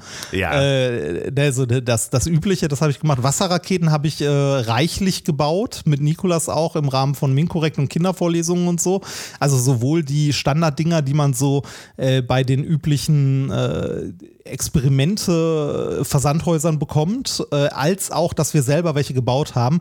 Und das heikelste, also heikelste, was wir je gebaut haben, war eine Wasserrakete, die wir nicht, äh, also wo wir Überdruck drin erzeugt haben, nicht durch eine Luftpumpe, sondern dadurch, dass wir noch flüssigen Stickstoff mit in, die, äh, mit in die Flasche gepackt haben. Und das Ding ist uns fast mal in der Hand um die Ohren geflogen. Also da kannst du dich von deinen Fingern auch verabschieden, wenn dir das passiert. Aber da ist ordentlich Wumms hinter. Äh, ähm, wir haben da eine 05er Flasche mal äh, im, also neben dem Uni-Gebäude gemacht, dachten, die geht so drei, vier Meter hoch. Gibt es ein YouTube-Video noch von, damals von mir korrekt. Also es dauert mal locker zehn Sekunden, bis die wieder auf dem Boden landet. Die fliegt nämlich einmal komplett übers äh, Universitätsgebäude wow. drüber. Ja, ich ähm, habe so ein paar YouTube-Videos gesehen von so äh, großen Gasflaschen, wo das Ventil zufällig mal abgeschlagen wurde oder oh, abgedreht. Oh ja, oh, das, das ist auch richtig also böse. so durch Häuserwände, äh, ja. weil das einfach ja auch schwere Teile sind, die ja. einfach mal so eine Stahl ummantelte Gasflasche, die macht dann auch nicht Halt. Nee, genau. Ähm, mein, äh, mein Doktorvater damals, als er Kindervorlesungen gemacht hat, hat er mal ein Gefährt gebaut mit drei so dicken großen Gasflaschen drauf und äh, hat hinten Ventil zusammen, also sich zusammengelötet, äh, dass es einen Auslass hatte mit einem, äh, mit einer wow. Regelung und äh, ist damit dann in den Hörsaal gefahren. Man kann, das, also schon man kann das übrigens auch mit ähm, äh, äh, Halonfeuerlöschern ausprobieren, wenn man vorne die Düsen äh, verändert. Ähm, ja, es, aber mit, mit Druckbehältern sollte man echt vorsichtig sein. Das Nein. ist, äh, also äh, mir, äh, mir beziehungsweise einem Kollegen, als wir das mal an einer Kindervorlesung gemacht haben, ist so eine Gasflasche, so eine kleine, so eine 10 Liter, äh, mal fast aus der Hand gerutscht. Ähm, ich habe da bis jetzt, toi toi toi, noch keine negativen Erfahrungen gemacht. Ich habe mal das ein Sehr schön. Einzige ist, dass ich mal an so einer ähm, Heliumflasche einer großen auch äh, ja. dran rumgenuckelt habe, also über einen Schlauch äh, und ja. wirklich vorsichtig aufgedreht, weil man kann sich da auch die Lungen wegblasen bei so einer großen ja. Flasche. Ähm, und damit haben wir dann so Müllbeutel befüllt. Das ist vielleicht auch ein bisschen gefährlich gewesen, muss man einfach mal so sagen. Mit einem großen Müllbeutel, blaue Müllsäcke befüllt, die mit äh, Gaffertape zugemacht und dann in den, in den äh, Nachthimmel starten lassen über Hamburg. Ja, was natürlich auch umwelttechnisch natürlich mit dem Müll, so Plastik ja, sollte man das nicht machen. der Flughafen in der Nähe findet das wahrscheinlich auch nicht ja, das so war nicht hier in der Nähe, aber trotzdem ist ja auch, äh, das ist ja einfach. Und ich habe ja Flugzeugmechaniker gelernt. Und da haben wir, glaube ich, letztes Mal auch schon mal drüber gesprochen, analoges Schweißen, also mit Acetylen und Sauerstoff, ja. dass man mit dieser Mischung auch eine Menge anstellen kann. Aber ansonsten, toi, toi, toi, habe ich äh, auch wenig äh, Raketenerfahrung. Werbung. Moulin Rouge. Wenn ich das sage, woran denkt ihr? Ja, an das Cabaret in Paris, den Oscar-prämierten Kinofilm und Jetzt auch in Deutschland Moulin Rouge, das Musical. Moulin Rouge, das Musical bringt Baz Luhrmanns filmisches Meisterwerk auf die Musicalbühne. Die schönste Liebesgeschichte aller Zeiten, untermalt von einem in der Musicalszene einzigartigen Soundtrack. 75 Songs von 165 Komponistinnen, 160 Jahre Musikgeschichte von Offenbach bis Lady Gaga und Köln wird wieder zur nationalen Musical-Metropole. Der komplette Umbau des Musical Domes hat 20 Millionen Euro gekostet. Die Show feiert die Ideale der Bohème. Wahrheit, Schönheit, Freiheit und natürlich Liebe. Das ist eine feste Produktion mit aktuell unbegrenzter Laufzeit und die Deutschlandpremiere ist am 6.11. Nach dem Broadway in New York und der London Show kommt das beste Musical 2020, das haben die Tony Awards ergeben, nun nach Köln. Moulin Rouge, das Musical. Ich kann mir vorstellen, dass das nicht nur was fürs Auge ist, sondern auch was fürs Ohr. 6.11. Premiere in Köln. Moulin Rouge, das Musical. Erotischer kann ich's nicht. Werbung Ende. Aber spannenderweise ist mein nächster Fall, und hier die Musik bitte, ähm, ganz ähnlich geartet. 2008 hat Adelier Antonio de Carli, ein katholischer Priester, sich überlegt, und das äh, ist mit Mad Mike gar nicht so weit weg, dass er Geld sammeln möchte. Und ähm, hat sich überlegt, dass er auch einen aktuellen Weltrekord brechen möchte, nämlich 19 Stunden in der Luft zu bleiben mit Heliumballons. Okay. Also handelsüblichen Mit einzelnen? einzelnen großen Heliumballons. Das habe ich in der Sendung mit der Maus habe ich das mal gesehen, aber Ja, okay. er baute sich dazu eine kleine Plattform und eine Bank mit über 1000 mit Helium gefüllten Luftballons in Brasilien, kurz vor der Atlantikküste. Es Das kostet doch Unmengen an Geld. Helium ist doch scheiße teuer. das weiß ich gar nicht. Ist Helium teuer? Ja, Helium ist teuer. Vielleicht ist es in Brasilien nicht so teuer. Vielleicht haben die da so Helium. Wie, stellt man denn überhaupt Helium her, ist die Frage. Boah, da, da bin ich jetzt gerade Die, die. Heliumminen von Mordor. Nee, nee, nee, nee, nee, aus, äh, wahrscheinlich auch aus, äh, aus irgendwie, äh, äh, wahrscheinlich das sind Spuren in Erdgas enthalten und so. Also Helium ist tatsächlich, also generell Edelgase, ähm, wenn man die so für die Forschung und so kauft, sind immer echt, also das ist schon ein Kostenpunkt. Ja, auf jeden Fall wollte er damit mit dem waghalsigen Flug für seine Arbeit zugunsten von Lkw-Fernfahrern auch da ein kleiner, äh, kleiner Link zu Mad Mike, der Limousinenfahrer, Ja. Fernfahrer, aufmerksam machen äh, und seine Religion verbreiten.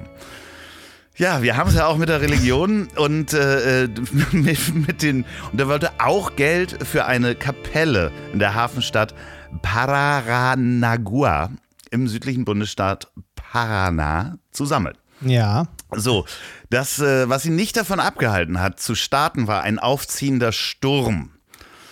Und er hat sich auf diese Plattform gesetzt und ähm, hat gesagt, startet.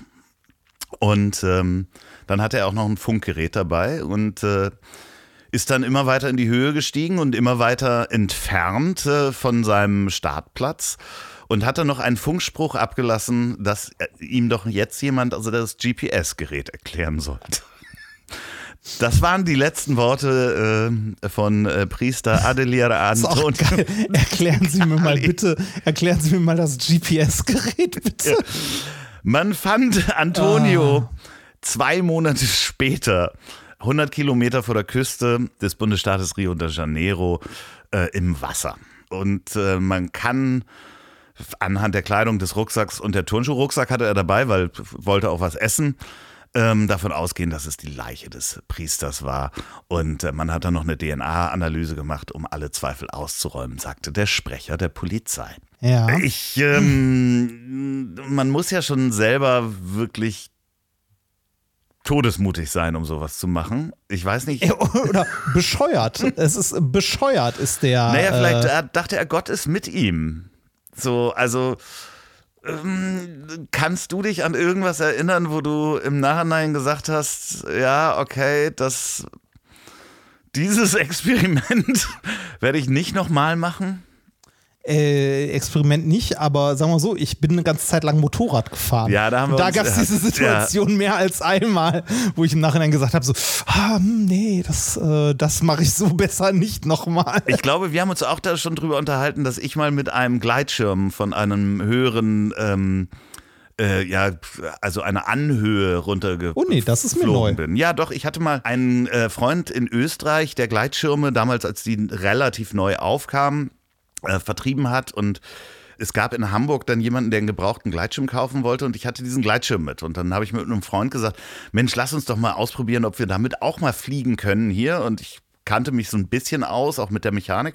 Und es gibt bei mir ums Eck so ein, ähm, ja, nennt sich der Müllberg, ist, äh, glaube ich, kurz vor Norderstedt oder in Norderstedt, wo die ähm, Abfälle der, der Ruinen äh, aus dem Zweiten Weltkrieg sozusagen aufgeschichtet worden sind. Ah, Und das Ding ja. ist gar nicht so, so niedrig. Das hat irgendwie, ich sag mal, 40 Meter.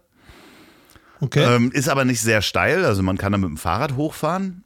Und Ja. ähm, da habe ich mich dann oben drauf gestellt, diesen Gleitschirm genommen und die Kappe aufgezogen. Und das war auch mit einem leichten Gegenwind, dass man wirklich nicht viel Arbeit hatte, um damit Ja. ins Gleiten zu kommen.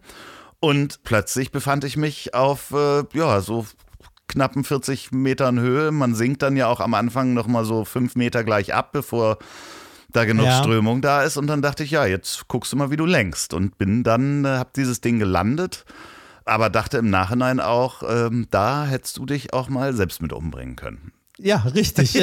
Allein schon, stell mal vor, da kommt irgendwie so Thermik oder eine Böe und treibt dich immer weiter hoch. Ja, das so. ist, das ist auch der Horror, den Gleitschirmflieger auch haben, gerade in den Alpen, Mhm. dass dich so, so ähm, tief hängende Wolken einsaugen können. Und in der Wolke Ah. hast du null Kontrolle. Also ich weiß nicht, ob du das mal gemerkt hast. Äh, Sowohl Sicht als auch äh, die äh, Winddynamik in so einer Wolke, das merkst du immer, wenn du mit dem Flugzeug durch Wolken fliegst. ja. Weil da sind Winde, die mal nach oben, nach unten gehen, zur Seite. Deswegen wackelt das immer so ein bisschen, wenn du im Flugzeug bist. Also Aha.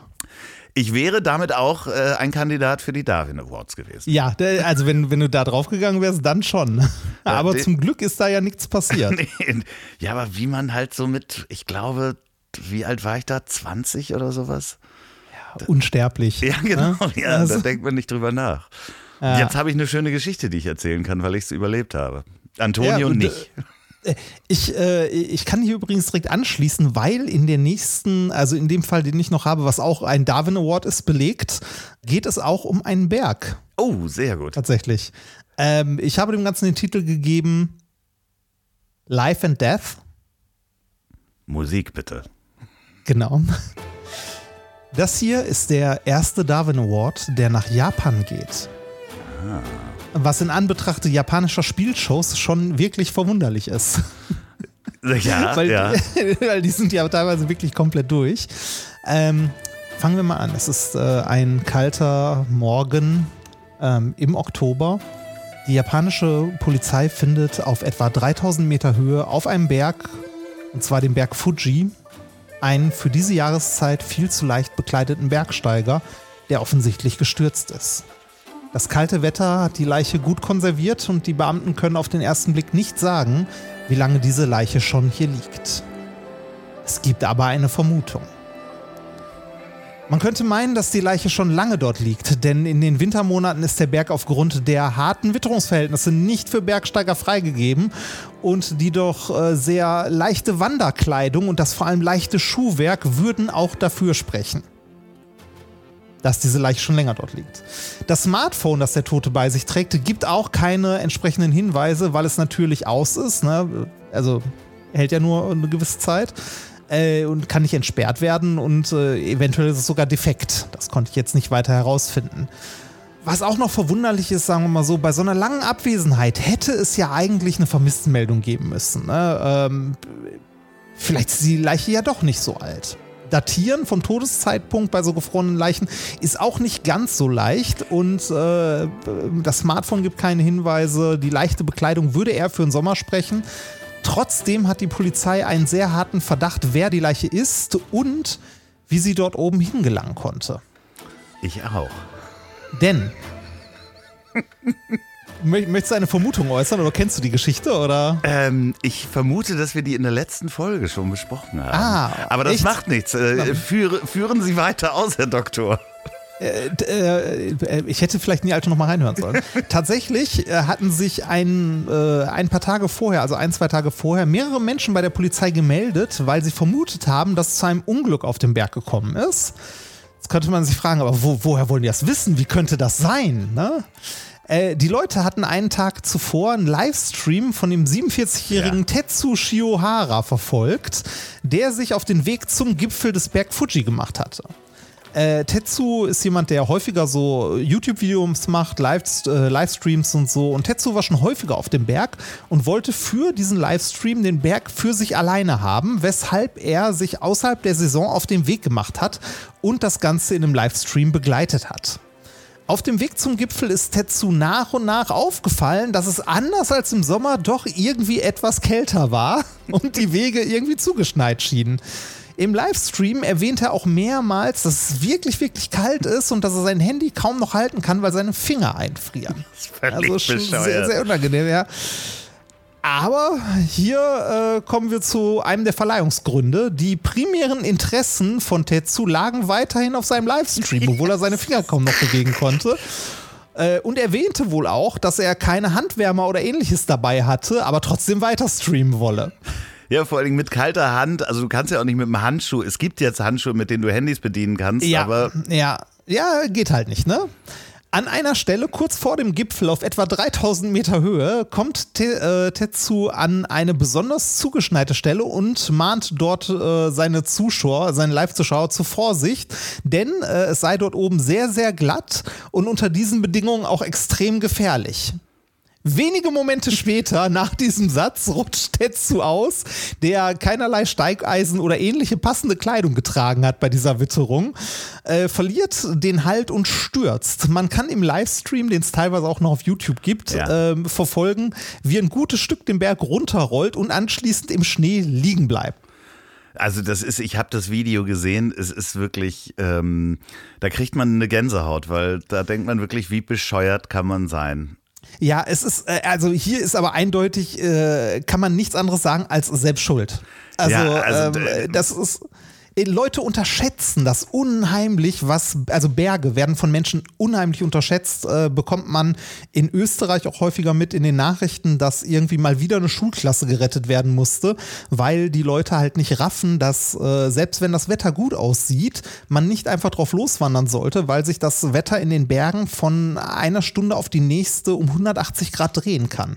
Also unerfahren irgendwo in die Berge zu gehen, ist einfach dumm. Ich ähm, weiß auch für, für alle Zuhörer, die die letzte Folge gehört haben, ich hatte den kurz angerissen, den Fall. Ah, ja. Es gibt dazu eine tolle Folge von unseren Kollegen und Freunden von Geschichten aus der Ah, Geschichte ja. über die äh, Besteigung des Matterhorns und überhaupt auch die Entwicklung, wie Bergsteigen als Sport entstanden ist, wo, wo das Ah. eigentlich herkam, dass Menschen das gemacht haben und das auch dann zu einer gewissen Zeit zum Sport wurde und wer das gemacht hat. Also das waren wirklich ähm, teilweise sehr ähm, ein sehr großer Club an Alpinisten. Es gab einen Alpinistenverein und jetzt darfst du mal äh, raten, in welchem Land der saß, der größte und der erste.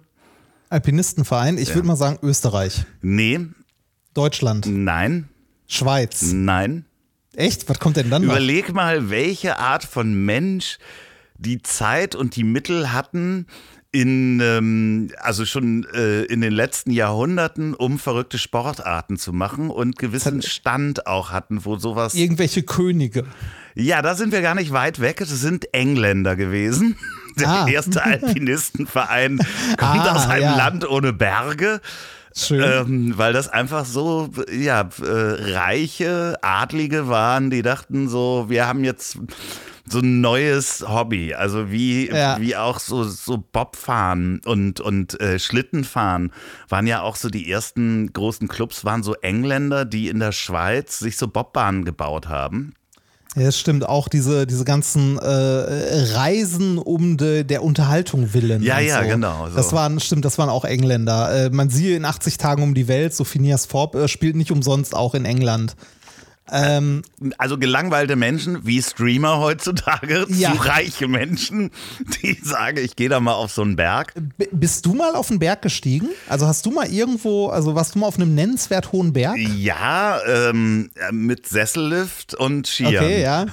mit, Okay. mit Sessellift und Skiern war ich schon viel in den Bergen und Seilbahn, aber so richtig Bergsteigen ist nicht so mein, mein Thema. Ich würde heute auch wirklich ein Problem damit kriegen, weil, also rauf wäre jetzt zwar anstrengend, aber rein körperlich würde ich das runter mit meinen Knien einfach wahrscheinlich nicht schaffen.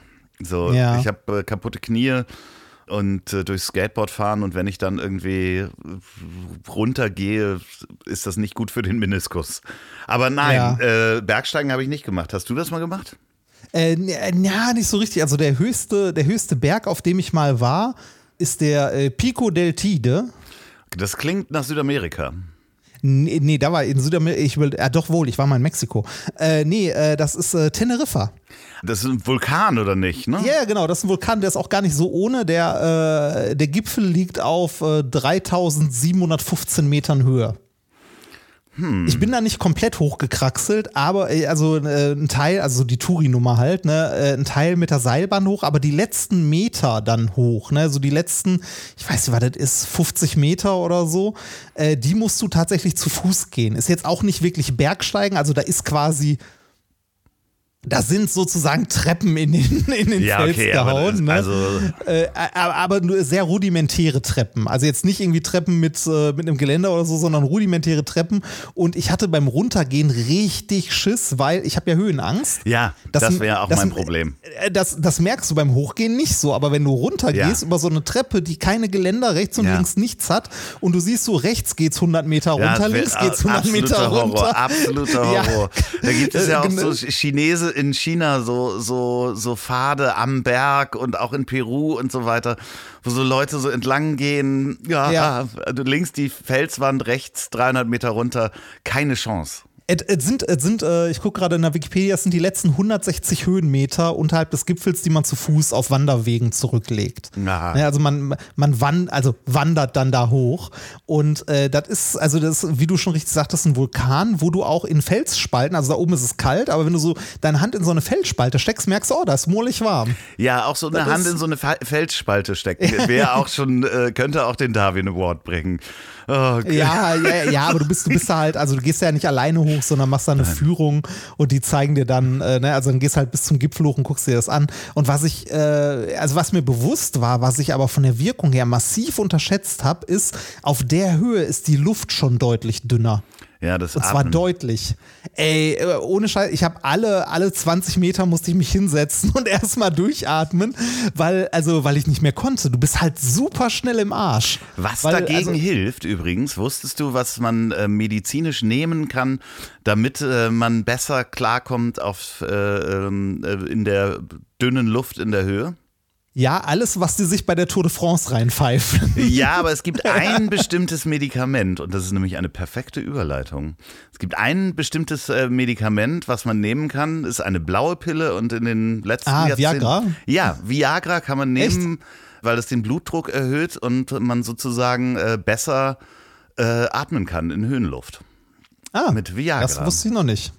Womit wir beim Sex-Podcast wären und hier die romantische, sexy Pornomusik drunter gelegt wird. Mein nächster Fall spielt in Wisconsin. Wis Wis- Wisconsin. So, Wisconsin. Ja. Wisconsin. Und zwar am 7. Mai 2002 hat sich ähm, Mr. Lantern, ja, wir haben keinen Vornamen, wir nennen ihn mal Jack. Jack Lantern Jack. ist 30.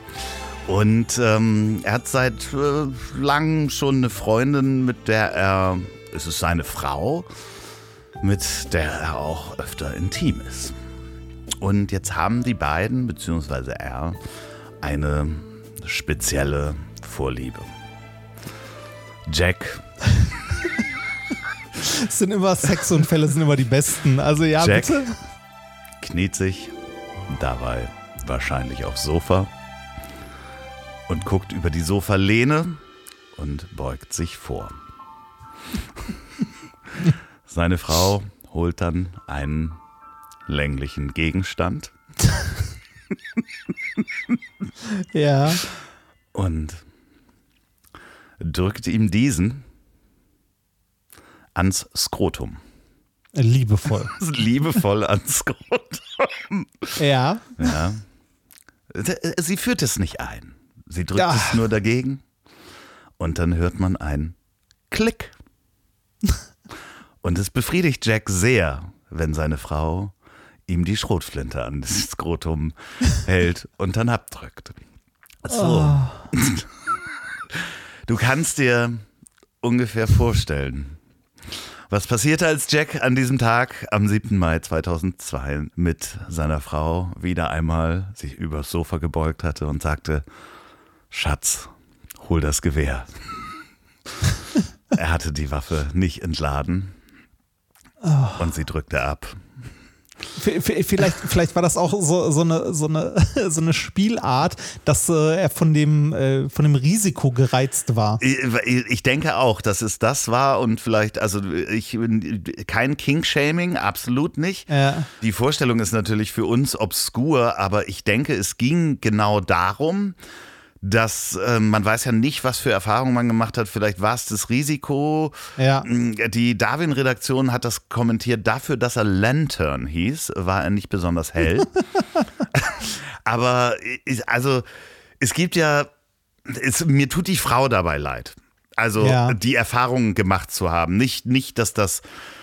Jeder hat seinen anderen Kink, jeder steht auf was anderes. Ja. Deswegen kann ich das auch nicht verurteilen. Und äh, es ist zwar in Anführungsstrichen ein lustiges Bild. Ich glaube, in dem Moment ist es nicht mehr lustig, wo man jemanden äh, von hinten mit einer Schrotflinte erschießt. Und ich glaube, die Frau Ja. ist auch, ähm, aber er, es war seine Waffe, er hat sie nicht, nicht äh, äh, gesichert oder entladen.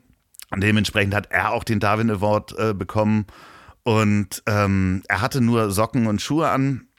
Und ähm, die, der Polizei wurde erzählt, dass es ein, ein Unfall war und ähm, ja, das, er ist noch ins Krankenhaus gekommen, aber ähm, ach Quatsch. Ich lese es gerade und das habe ich nämlich falsch. Er hat überlebt, aber seine Geschlechtsteile nicht. Ähm, damit Ja. hat er einen der rarsten äh, Awards bekommen, The Living Darwin Award. Das heißt, dem wurden komplett die Geschlechtsteile weggeschossen. Oh Gott. Aber äh, er hat das dann äh, trotzdem noch irgendwie überlebt, oder? Ja, ja, ja, er hat, er hat es überlebt, aber ähm, die Geschlechtsteile sind verloren. Dementsprechend äh, weggeschossen mit der Schrotflinte. Auch das, Gott. damit tut mir die Frau leid. Also ähm, ich weiß nicht, äh, wie man, wie man sowas. Ja, äh, wie willst du das auch jemandem jemals erzählen? Also das ist auch die, die Sache. So, das ist ja so, das kannst du nicht auf einer Party sagen. So übrigens, ach lustige Geschichte. Warum habt ihr keine Kinder? ja, meine Frau hat mir die, die Ja, ich hab mir, äh, ich äh, hab mir halt die Dings weggeschossen, ne?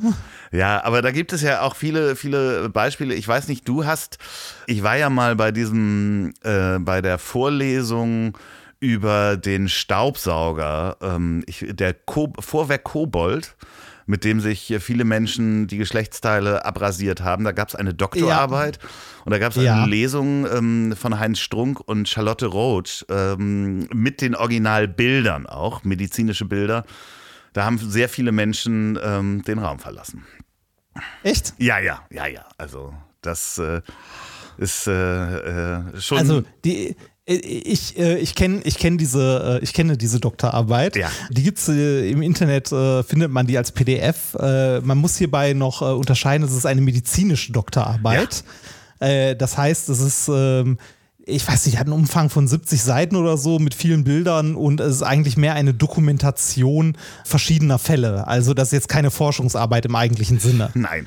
Ähm, Und äh, die Bilder sind schon, also 70er Jahre, schwarz-weiß, also man erkennt was drauf, aber ist schon, also man kann froh sein, dass die nicht heute gemacht wurde. Ich hatte dem Basti auch mal davon erzählt und der hat daraus ja auch eine Nummer gemacht. Ah, ach so. In ja, seinem, ja, okay. äh, in seinem äh, Comedy-Programm.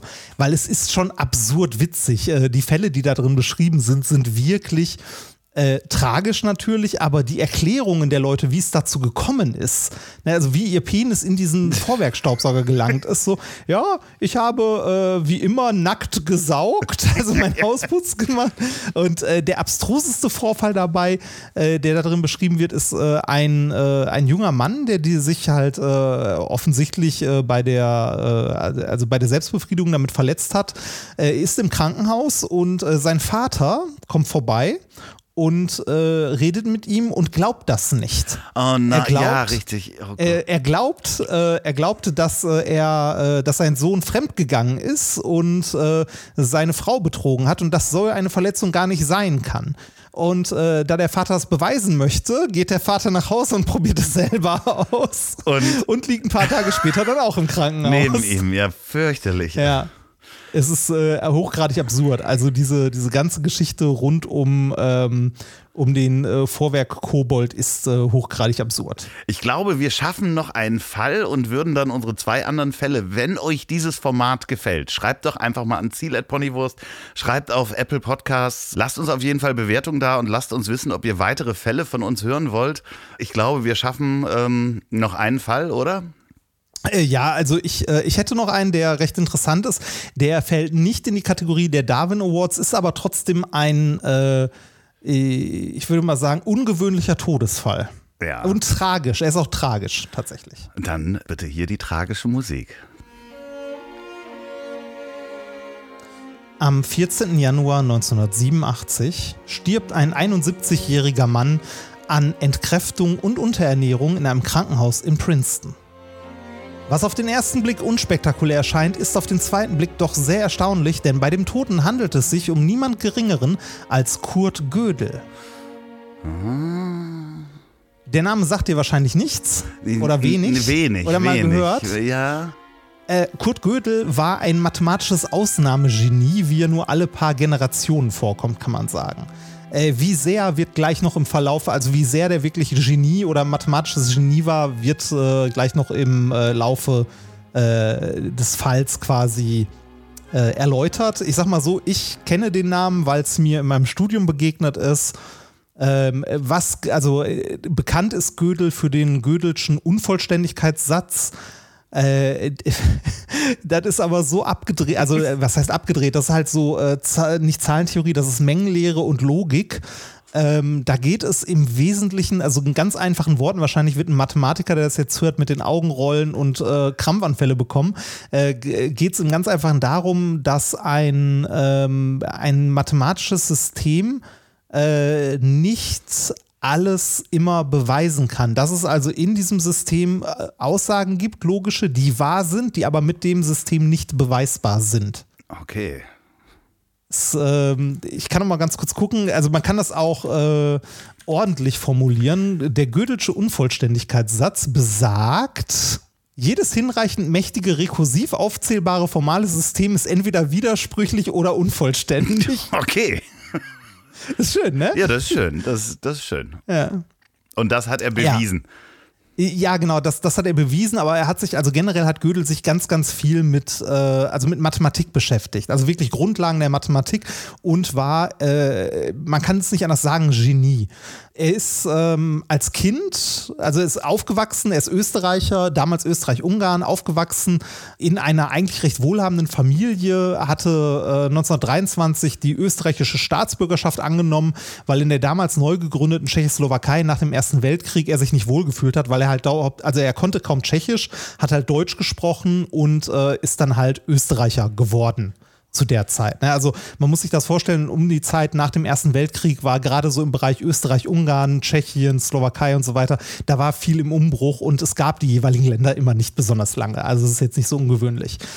Äh, 1923 hat er angefangen, theoretische Physik in Wien zu studieren und äh, entdeckte dabei sowohl seine Begeisterung als auch das äh, Talent für Mathematik, also gerade die Bereiche Logik und Mengenlehre, wie ich gerade schon gesagt habe und ähm, hat neben seinem Studium auch viel in so Cafés rumgehangen in, in Wien, wie man das halt so macht. Ja, die 20er Jahre, ich glaube, das war schön. Ja, genau. Und äh, da gab es den sogenannten Wiener Kreis. Das Doch, heißt, da ja. waren ein paar. Ja? Jetzt, ja, deswegen kam mir der Name auch schon mal bekannt vor, weil da habe ich schon mal drüber gelesen. Genau, äh, der, der war zu der Zeit sehr bekannt. Da haben sich nämlich ähm, äh, Philosophen und Mathematiker getroffen und haben über das Universum an sich philosophiert und diskutiert und jetzt nicht auf so einem Niveau von äh, irgendwie Precht oder so, wenn der Baum umfällt und niemand hört es, ist er dann umgefallen oder so, ne? sondern, sondern wirklich, also mathematisch fundiert, also sich über mit Mathematik über äh, Realität unterhalten und so weiter. Also äh, da waren auch viele Hochschulprofessoren, die da mit äh, diskutiert haben und so. Das war die, der sogenannte Wiener Kreis.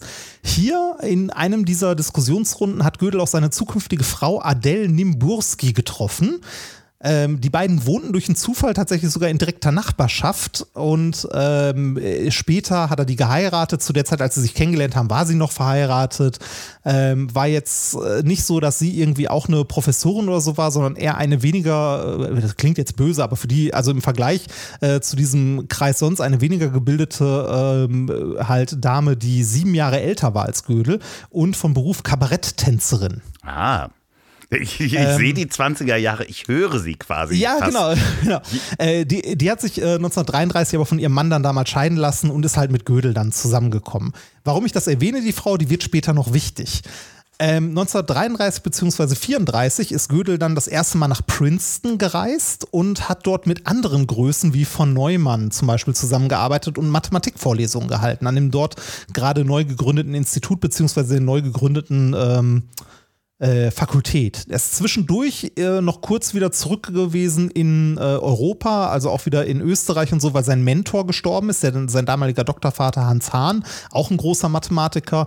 Und später ist Gödel dann wieder zurück nach Princeton, denn Europa interessierte ihn nicht. Und ja, sagen wir mal so, die, die Politik hier, äh, es war jetzt nicht so, dass er großer Gegner der Nazis war oder so, natürlich schon später, aber äh, Politik hat ihn im Allgemeinen nicht interessiert.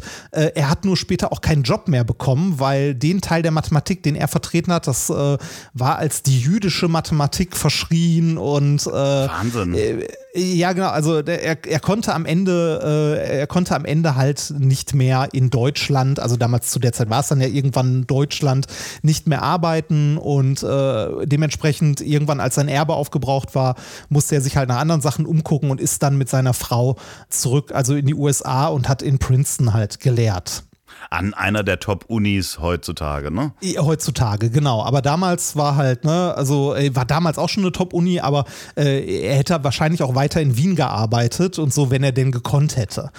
Was, ähm, womit Gödel sich viel rumgeschlagen hat, waren gesundheitliche Probleme. Er hatte als Kind, war häufig krank und hatte so rheumatisches Fieber, also irgendwie Fiebererkrankungen ohne jetzt einen speziellen Grund. Äh, Und das hat wohl sehr an ihm genagt. Es gab auch äh, leichte Ausprägungen von Depressionen. Also er hatte dann äh, als Erwachsener immer mal wieder kurze Aufenthalte in Sanatorien gehabt, weil es ihm halt nicht so gut ging. Und äh, ein Wendepunkt oder ein wirklich ähm, schlimmer Punkt für ihn war, als 1936 der führende Kopf des Wiener Kreises, Hans Nellböck, an der Wiener Universität ermordet wurde von einem Nationalisten. Das hatte dazu geführt, dass der Wiener Kreis im Grunde aufgelöst war. Also es gab diese Runde dann nicht mehr. Und das führte bei Gödel dazu, dass er einen Nervenzusammenbruch hatte. Okay. Also wirklich kom komplett durch war. Äh, War er da schon in Princeton? Ähm, Ähm, äh, zwischendurch immer mal wieder, Okay. aber nicht dauerhaft. aber genau. ich kann mir auch vorstellen, dass die, die Nazis so mit diesem Wiener Kreis nicht wirklich ähm, einhergegangen sind, sondern Äh, Wie, wie gesagt, da war halt die jüdische Mathematik und äh, die, äh, also die Nazis hatten es ja damals mit der deutschen Physik und so. Die haben ja äh, zum Beispiel die Erkenntnisse von Einstein einfach mal komplett abgelehnt, weil war halt Jude. Ja. Das ist, äh, kann, kann nicht sein, ist alles doof. Äh, und äh, da gab es halt sehr, sehr starke Verwerfungen zwischen Politik und äh, der Wissenschaft. Und äh, wie gesagt, äh, die Nazis fanden, glaube ich, auch diesen Wiener Kreis nicht so gut. Warum erzähle ich das überhaupt alles mit diesem Wiener Kreis und dem ganzen Drumherum? An diesem Punkt hat Gödel angefangen, leider verschiedene Zwangsstörungen zu entwickeln, die am Ende auch zu seinem Tod geführt haben. ach du Denn- Scheiße. Äh, Gödel hatte zunehmend, mit zunehmendem Alter panische Angst davor, also komplett unbegründet, also eine Psychose, äh, hatte panische Angst davor, vergiftet zu werden und hat nur noch gegessen, was seine Frau vor seinen Augen vor ihm zubereitet und verkostet hat. Ach du Scheiße. Das ging so weit, dass er äh, 1940 fast an einem Geschwür, also an einem Darmgeschwür gestorben wäre, weil er den Ärzten nicht vertraut hat und nicht zu Ärzten gegangen ist. Boah, das ist ja richtig ähm, tragisch. Vor allen Dingen, das ist ja, auch, ja, ja, muss ja für sein, seine Frau auch total schlimm gewesen sein. Ja, die, die hat sich halt bis zum äh, bis zu seinem Lebensende halt um ihn gekümmert, ne, durchgehend. Und er war alleine fast schon nicht, also nee, nicht fast, er war alleine eigentlich nicht mehr lebensfähig. 1940 ist er dann endgültig in die USA emigriert, ähm, weil halt äh, er in Österreich, Schrägstrich, beziehungsweise Deutschland keine Arbeit mehr finden konnte und so. Äh, ist damals dann über die transsibirische Eisenbahn und Japan in die What USA. What the fuck? Das ist ja auch, also so rum, äh, ja, wahnsinnige Reise. So, äh, so rum ging es aber ohne Probleme, weil zu der Zeit ähm, äh, gab es noch den Hitler-Stalin-Pakt. Ja äh, als er gegangen ist, also 1940. Und Japan gehört ja auch mit dazu. Das heißt, er konnte relativ problemlos in diese Richtung halt aus Deutschland sich verabschieden. Na, ne, ohne, äh, ohne irgendwie. Hatte er da die Zwangsstörungen schon? Weil ich meine, auf Reisen ist das ja noch schlimmer, sich ja, dann da zu ernähren. Äh, das ist ja, also es ist äh, so, dass dieser äh, Tod ähm, von diesem Führer, also von diesem, von dieser führenden Persönlichkeit des Wiener Kreises schon so Nervenzusammenbruch geführt hat, aber so diese Zwangsstörung beziehungsweise diese Hypochondrie, die ja immer schlimmer wurde, hatte er halt schon seit jungen Jahren, die wurde halt mit der Zeit immer schlimmer und immer schlimmer. Ne? Was, was ganz interessant ist, ist, ähm, äh, da sieht man mal, dass Intelligenz einen vor so etwas nicht schützt, äh, schützt weil es ja mhm. maximal irrational zu glauben, jeder will einen vergiften. Und Gödel war wirklich ein Genie. Also wirklich, einer, also auch wenn wir den Namen so in der Popkultur nicht so wirklich kennen, äh, war Gödel ein absolutes Genie. Ähm, der hat 1942 Einstein kennengelernt in Princeton. Der war, ja, war ja auch mhm. in Princeton. Und die beiden ähm, haben äh, tatsächlich häufiger miteinander diskutiert und hatten am Ende eine wirklich sehr enge Freundschaft. Also es war einer der engsten Freunde von Einstein. Äh, die sind immer vom Institut aus, weil die im gleichen Institut gearbeitet haben, zusammen nach Hause spaziert, weil die in der gleichen Gegend gewohnt haben.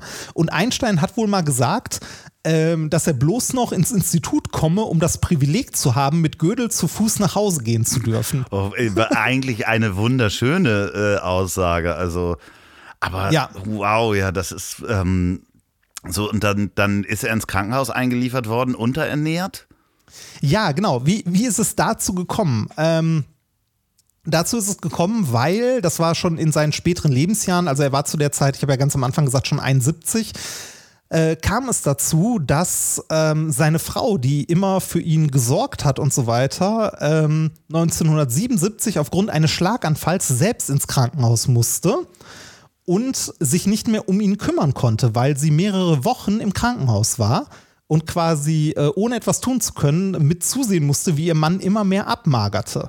Und als sie nach sechs Monaten wieder entlassen wurde, äh, war das so weit, dass äh, Gödel selbst nur noch ein Körpergewicht von 30 Kilo hatte. Ach du Scheiße. Äh, sofort ins Krankenhaus eingewiesen wurde, dann von ihr auch und äh, aber trotzdem wenige Wochen später an Unterernährung und Entkräftung gestorben ist. Oh Gott, das ist eine wahnsinnig tragische Geschichte. Es, also, ja, es ist wirklich eine oh wahnsinnig oh Gott, tragische oh Gott, Geschichte. Oh Gott, oh Gott, oh Gott. An, an, dieser Stelle vielleicht, um das mal ordentlicher aufzuarbeiten, weil ich habe es nur, ne, also ich habe halt nur mal den Wikipedia-Artikel durchgeguckt und so das Gröbste zusammengetragen. Falls, äh, falls ihr lieben Menschen von Geschichten aus der Geschichte, lieber Daniel, lieber Richard, äh, wenn ihr das hört, äh, guckt euch doch den Fall oder das Leben von äh, Herrn Gödel mal an, bitte.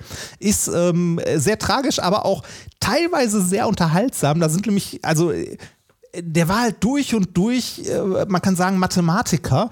Äh, da gibt es einen lustigen Fall, den ich noch kurz erwähnen möchte, bevor ich zum Ende komme. Doch, doch, bitte. und zwar 1947 hat er die, hat er die amerikanische Staatsbürgerschaft bekommen der Gödel. Und für das Einbürgerungsverfahren war eine richterliche Anhörung erforderlich, in der Gödel Kenntnisse des Landes und der Verfassung zeigen musste. Bei den Vorbereitungen dazu ist Gödel allerdings aufgefallen, dass die Verfassung des Landes insoweit voll, äh, unvollständig war, dass es trotz ihrer die Demokratie schützenden Einzelbestimmungen möglich gewesen wäre, im Rahmen dieser Verfassung eine Diktatur zu errichten. Der hat es nur geschafft, sich nicht um Kopf und Kragen zu reden dabei, weil zwei Freunde, unter anderem Albert Einstein und Oskar Morgenstern, ihn begleitet haben bei dem Verfahren und aufgepasst haben, dass er nicht zu viel Quatsch redet. Ja, vor allen Dingen das Lustige ist ja, wenn man das jetzt auch auf äh, nochmal die Verfassung und Trump äh, rummünzt, ist man ja gar nicht so, so weit weg davon. Ja, genau, man, man, man kann es gerade sehen quasi. Ne? Ja, dass es trotzdem möglich ist oder möglich war.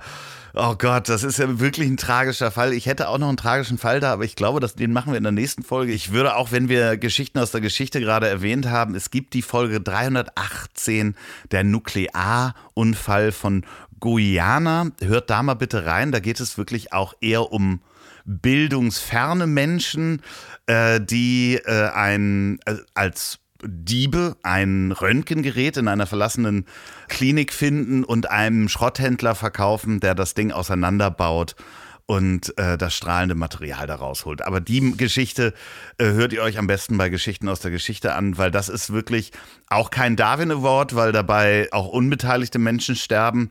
Mhm. Aber es ist wirklich, wenn man das hört oder das liest, ein wahnsinniger Vorfall, von dem wir hier echt viel zu wenig mitbekommen haben. Auch Menschen in Brasilien, ich kenne Brasilianer, denen habe ich diesen Fall erzählt, die haben noch nie was davon gehört. Das ist äh, wirklich Wahnsinn, wie man mit so wenig Strahlungsmaterial, strahlendem Material, wirklich eine ganze äh, äh Region verstrahlen kann und Häuser abgerissen werden müssen. Da, da reden wir dann aber vielleicht nächstes Mal drüber. Mhm. Mhm. Weil das würde jetzt auch noch äh, den zeitlichen Rahmen sprengen. Ich gucke gerade äh, auf die Uhr, das ist ja schon, wir schaffen drei Fälle. Also es ist auch für uns ein Learning. Ähm, Oh, die sind, oh, die sind schon hart zusammengestrichen. Man kann das ja, noch ausrollen. Man kann das noch ausrollen. Wie, wie ja. findest du das Format bis jetzt? Also mich, mir hat es äh, sehr viel Spaß gebracht und ich habe sehr viel gelernt äh, daraus.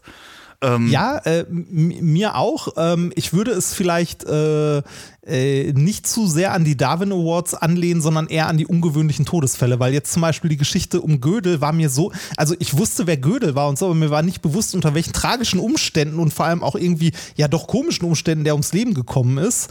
Und trotzdem ist es ja kein Darwin Award. Das nee, gleiche gilt ja für die, für die letzte Geschichte, die du da äh, gerade noch erwähnt hattest. Vielleicht äh, lehnt man es irgendwie eher an ungewöhnliche Todesfälle an. Ja, ja, ja. Ich würde das auch we weg vom, vom Mord, weg vom äh, Darwin Award. Vielleicht erschaffen wir ja ein eigenes Genre.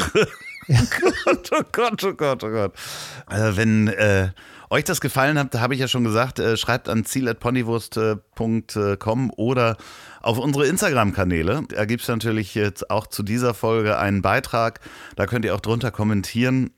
Ähm, wenn ihr ungewöhnliche Todesfälle habt, dann schreibt das am besten nicht bei Instagram, da geht das verloren, sondern schreibt das auch an ziel.ponywurst.com. Äh, Fälle, die wir uns vielleicht mal angucken äh, würden. Ansonsten hört ihr jede Woche bitte bei Alliteration am Arsch äh, mit Basti Bielendorfer und Reinhard Remford rein. Und ich weiß gar nicht, ist es schon wöchentlich methodisch inkorrekt? Kommt es? Nee, äh, wir, äh, ja, es wird höchstwahrscheinlich kommen. Wir haben da in den letzten Folgen, äh, also in einer der letzten Folgen mal ein bisschen ausführlicher darüber gesprochen, äh, wegen persönlichen Umständen und weil sich die, weil sich einfach irgendwie so viel geändert hat, äh, denken wir darüber nach, äh, methodisch inkorrekt wöchentlich zu machen, anstatt alle zwei Wochen. methodisch inkorrekt hat sonst immer so Längen von drei bis vier Stunden eine Folge und das schreckt tatsächlich viele Leute ab und das war auch, also neben, es gibt viele Gründe, aber das war auch ein Grund, warum wir überlegt haben, kürzere Folgen zu machen äh, und äh, die dann dafür wöchentlich. Ja, aktuell ist methodisch inkorrekt noch alle zwei Wochen, aber wir wollen demnächst das Ganze ändern. Äh, kürzere Folgen, anderthalb Stunden oder so und dann halt wöchentlich. Ist schon wieder auch eine Live-Tour geplant für äh, sowohl Alliteration am Arsch als auch ähm, methodisch inkorrekt? Ähm, für Alliteration am Arsch noch nicht, weil da äh, müssen wir mal schauen, wie wir das im nächsten Jahr handhaben. Wir wollen äh, eigentlich ein paar mehr Termine machen, die sich ein bisschen mehr über ganz Deutschland mal erstrecken, also Norden, Süden, Osten, Westen und so. Sonst sind wir immer sehr äh, um Köln oder das Ruhrgebiet drumherum. Ähm, das ist aber ehrlich gesagt gar nicht so leicht, weil da zwei Terminkalender, und zwar meiner und der von Basti, äh, die schon sehr weit im Voraus häufig voll sind, irgendwie zusammengebracht werden müssen und man dann noch entsprechende Location finden muss. Wir wollen, wenn es geht, 2023 vielleicht so zehn Alliteration am Arsch Termine, aber übers Jahr verteilt und nicht so kurz hintereinander machen. Und äh, methodisch inkorrekt gibt es die aktuelle Tour, die seit zwei Jahren verschoben ist. Die fängt äh, in was haben wir heute? In zwei Wochen fängt die an in Stuttgart und äh, er streckt sich dann auch bis nächstes Jahr in den Mai. Mit, äh, ich glaube, in Summe 30 Terminen oder so. Tourtermine findet man wo? Auf minkorrekt.de. Sehr gut. Ähm, falls ihr diesen Podcast beim Autofahren hört, dann überlegt mal, ob ihr mit einer langen Limousine äh, vielleicht mal auf dem Highway einen großen Sprung machen wollt. Falls ihr diesen Podcast bei der Arbeit hört, dann ähm, seid ihr vielleicht katholischer Priester und blast gerade die Heliumballons auf, um, um vielleicht äh, Geld einzusammeln. Dann überlegt, ob das eine gute Idee war, wenn ihr diesen Podcast zum Einschlafen hört, dann habt ihr hoffentlich nicht das Küchenfenster zum Eingang benutzt, äh, sondern eure Hausschlüssel aus der Hosentasche geholt, um reinzukommen. Und wie es Tradition ist, lieber Reini, und ich, du kannst ich nicht zum es jedes Mal. Ich vergesse es jedes Mal. Verdammte Scheiße. Die letzten Worte, wie immer, meinem wunderbaren Gast, Dr. Reinhard Remford. Esst mehr Möhren. So, und jetzt zum Abschluss noch Werbung in eigener Sache. Wenn ihr noch eine Produktion der Ponywurst Productions hören wollt, dann hört doch mal rein in den Podcast, den ich zusammen mit Olli P. mache. Ich hab dich trotzdem lieb. Erscheint jeden Montag, gibt's überall, wo es tolle Podcasts gibt. Ich hab dich trotzdem lieb mit Olli P. Vielen Dank, gute Nacht. Dieser Podcast ist eine Produktion der Ponywurst Productions. Mmh, lecker.